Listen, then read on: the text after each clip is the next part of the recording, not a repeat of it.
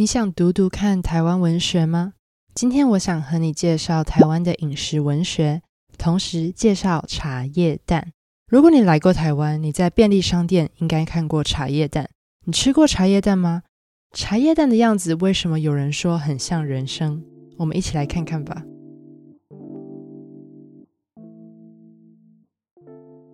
你吃过茶叶蛋吗？茶叶蛋顾名思义就是用茶叶煮的蛋。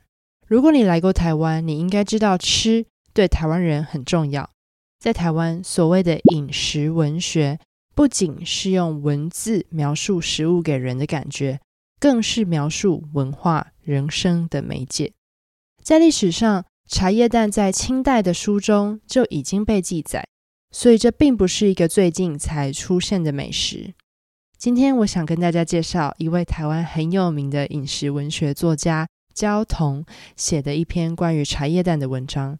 我们先来看焦桐在文章里如何介绍茶叶蛋的做法。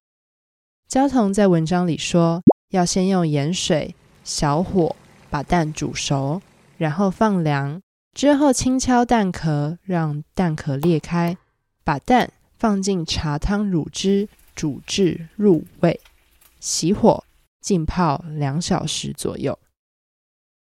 茶叶。用便宜的碎茶叶，多为红茶、乌龙茶，因为绿茶煮久了会有苦涩味。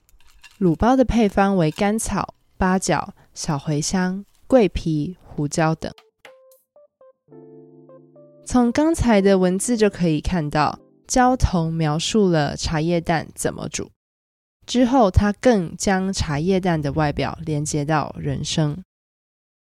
人生本来就不缺乏损伤与苦涩，既选择入味，就注定回不去水煮蛋的时光，回不去年轻时光。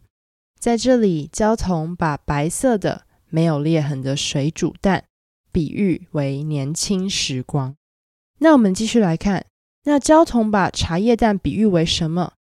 那些裂痕，那深褐纹路的表皮，像岁月的皱纹。像生活的历程，深刻、实在，饱满着记忆之味。如果你看了全文，你会发现他写这篇茶叶蛋的文章是想纪念跟妻子的回忆。其中他说了，我觉得或许大人会懂的感觉：人生果然像茶叶蛋，偶有伤痕与毁坏，像烹煮的茶叶，略带苦涩，苦中带甘，苦中作乐。微笑中闪着泪光，茶叶蛋表现一种入味美，为裂痕越多越能入味。鸡蛋煮久后，蛋壳龟裂，茶叶之香循着裂纹渗入蛋内，蛋白弹牙，蛋黄绵密，带着清淡的酱味和茶香。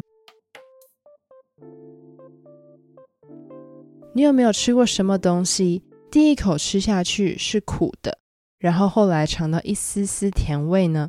作者觉得这就像是在人生的困难中，我们总是能够从中感觉到一点乐趣。就如作者说，笑中闪着泪光。就比如你很久没见到家人，你看到他们的时候会哭，但你心里是开心的。泪光在这里指的是眼泪在眼睛里面闪闪发光。对作者来说，茶叶蛋的裂痕很像是你人生中那些苦的感觉，但是因为有裂痕，可以让你的人生有更多不一样，也让你的人生中不只有挑战、痛苦，还有甜。这就是苦中带甘，也就是苦中带甜的意思。对我来说，茶叶蛋给我的记忆是大学时我在健身后。会到便利商店买茶叶蛋，又或是去健行或爬山，会带茶叶蛋上山补充体力。因为台湾的便利商店卖茶叶蛋，所以我从来都没自己煮过茶叶蛋。直到看了焦桐的文章，我才自己煮。我觉得自己煮的茶叶蛋特别有味道，很好吃。你吃过茶叶蛋吗？茶叶蛋会让你想到什么回忆？如果你没吃过，你可以自己煮煮看，或是下次到台湾可以吃吃看茶叶蛋，到时候再跟我说茶叶蛋让你想到什么。那我们今天就到这边。你可以在我的网站里找到自己的逐字稿，还有学习单。